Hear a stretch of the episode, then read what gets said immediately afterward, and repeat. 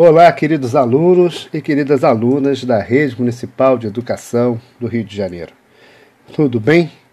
Aqui, mais uma vez, mais uma semana com vocês, professor Vilmar, professor da Rede Municipal de Educação e responsável pela elaboração do seu material de complementação escolar do sexto ano de História. No seu material de complementação escolar dessa semana, nós iremos finalizar o revisitar de conteúdos e temas abordados no seu material didático carioca do primeiro semestre. Nós iremos, portanto, a nossa última audioaula. Na nossa caminhada até aqui, nos últimos meses, nós apresentamos a você, aluno, a você, aluna, os conceitos de história, memória e fonte histórica Falamos também sobre as diferentes noções de tempo. Abordamos as teorias acerca da origem da humanidade e do povoamento do continente americano. Falamos do processo de sedentarização do homem e da formação das primeiras aldeias. Abordamos a experiência histórica das sociedades da Mesopotâmia, da África Antiga e também das populações nativas do continente americano, com foco para maias, incas e astecas. Chegamos, portanto, à nossa última audioaula, onde nós vamos falar sobre os povos originários do território que hoje nós chamamos de Brasil. A ideia com essa audioaula é fazer com que você, aluno, você, aluna, possa identificar e caracterizar os diversos povos originários do território que hoje chamamos de Brasil, valorizando seus hábitos culturais e sociais. Não se esqueça, caso você tenha perdido alguma das nossas audioaulas anteriores, você pode procurar no material de complementação escolar das semanas anteriores e encontrar os conteúdos que você de repente perdeu ou que por acaso você ainda não compreendeu. Não deixe, portanto, de passar essa oportunidade ou de recuperar os conteúdos que você ainda não conheceu, ou de tirar suas dúvidas sobre aquilo que você ainda não compreendeu. Além disso, caso você queira saber mais sobre esse conteúdo, sobre os povos originários do território que nós chamamos hoje de Brasil, você pode também utilizar o seu material didático carioca do primeiro semestre nas páginas 301 e 303.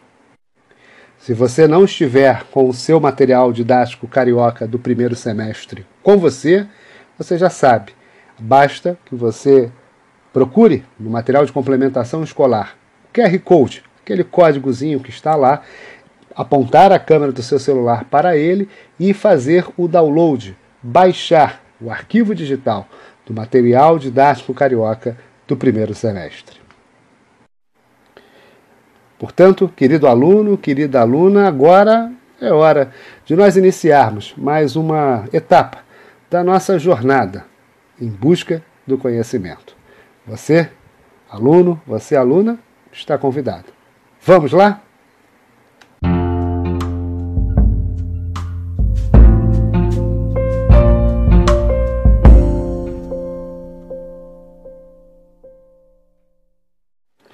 Como nós já falamos anteriormente em outras audioaulas, importantes fontes para estudar a vida e os costumes de sociedades do passado, aquelas que não chegaram a desenvolver a escrita, por exemplo, são chamados registros ou inscrições rupestres. No território brasileiro existe uma variedade enorme de registros rupestres de nossos povos originários, distribuídos por regiões que fazem parte de sítios arqueológicos nos dias atuais. Por exemplo, o Parque Nacional Serra da Capivara ocupa 130 mil hectares e está situado no estado do Piauí, na região nordeste do Brasil.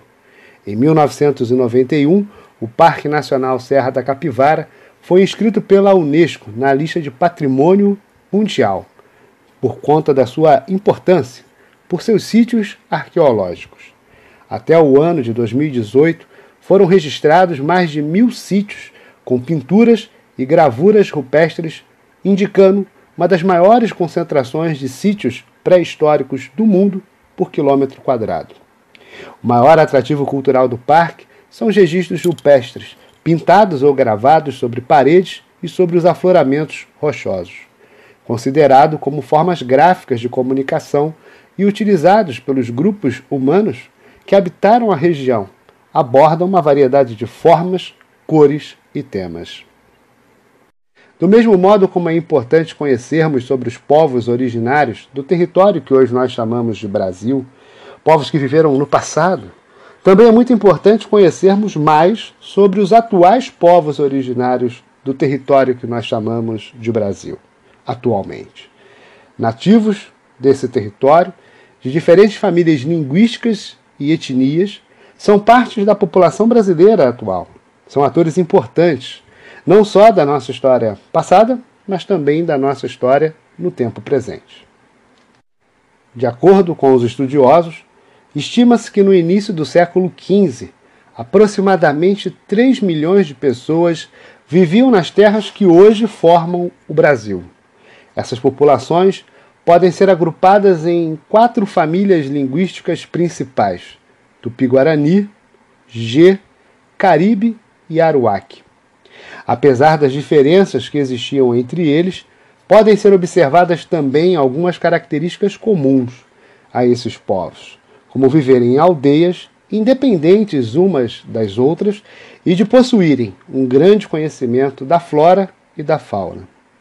As populações nativas estavam agrupadas em cerca de 900 povos diferentes, cada um possuindo sua língua, costumes, crenças, expressões artísticas tipos de aldeia, modos de vida e até mesmo aspectos físicos distintos. A área mais populosa do Brasil atual fica no antigo território tupi-guarani, ocupando de norte a sul trechos do litoral e áreas do interior. Os povos tupi-guarani formavam uma população estimada em um milhão de pessoas, divididos em grupos que possuíam certo grau de rivalidade entre si tupiniquins, tupinambás, caetés, guaranis, termiminós, potiguaras, entre outros. Como viviam próximos de rios e do mar, as populações da família linguística tupi-guarani desenvolveram embarcações como canoas e jangadas, além de serem habilidosos pescadores. Caçavam e coletavam produtos da floresta e praticavam a agricultura de plantas como milho, feijão, batata doce, amendoim e principalmente a mandioca. Em geral, essas sociedades não possuíam divisões sociais, nem distinção entre ricos e pobres. Havia divisão de tarefas por sexo e idade, cabendo geralmente os homens caçar, pescar, fazer canoas, armas, preparar a terra para o plantio, recolher lenha, construir as casas. Já as mulheres, em geral, eram responsáveis por semear, cuidar das plantações e colher, cozinhar, fazer os utensílios de cerâmica. As terras e os recursos existentes eram compartilhados por todos. Entre os membros do grupo prevalecia, geralmente, a reciprocidade e a generosidade. O chefe atuava buscando consenso e união entre as pessoas. Qualquer decisão só podia ser tomada após se consultar os homens mais velhos da aldeia. Para finalizar, vale lembrar que, de acordo com o censo demográfico realizado pelo IBGE em 2010, nós teríamos aproximadamente 818 mil pessoas que descendem dos povos originários que habitavam o território que hoje nós chamamos de Brasil. Ainda de acordo com os dados do censo, Todos os estados da federação, todos os estados do Brasil, inclusive o Distrito Federal, possuem populações que descendem desses povos originários.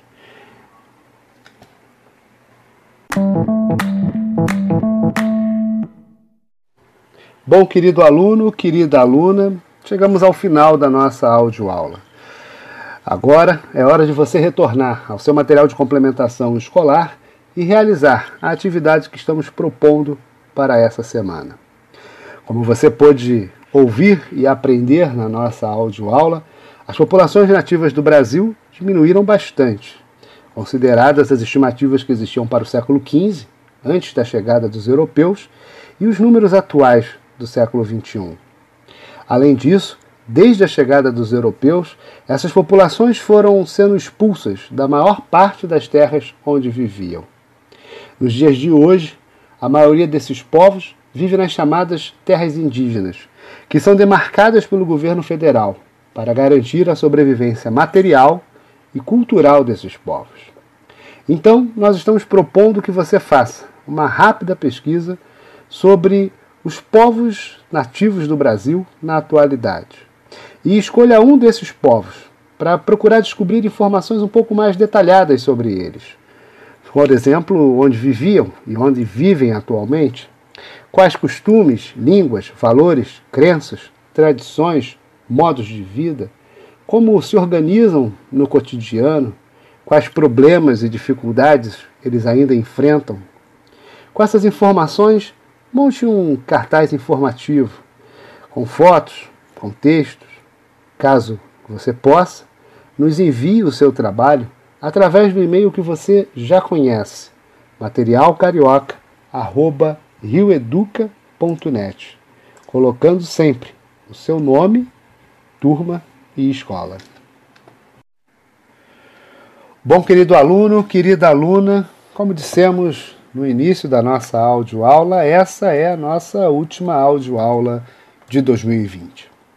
Eu que sempre falo aqui para vocês, né? Vamos fazer uma viagem, uma jornada na busca pelo conhecimento, em busca do conhecimento. Agora é hora de dizer que a nossa jornada chegou ao fim. Não, melhor não. Chegou ao fim, não, né? É só uma pausa. É só uma pausa, é só um breve descanso. Na verdade, a nossa jornada em busca do conhecimento continuará em 2021. Você, aluno, você, aluna, vai dar continuidade aos seus estudos. Então, nós não chegamos ao fim. Nós só vamos fazer uma breve parada, porque 2021 está logo ali. E logo ali a gente volta a estudar, volta a buscar o conhecimento. Então, fica combinado. Vamos só pausar. Pausar, descansar e retomar os estudos em 2021. Sabemos que 2020 foi um ano de muita dificuldade mas foi também um ano de muito aprendizado para todos nós.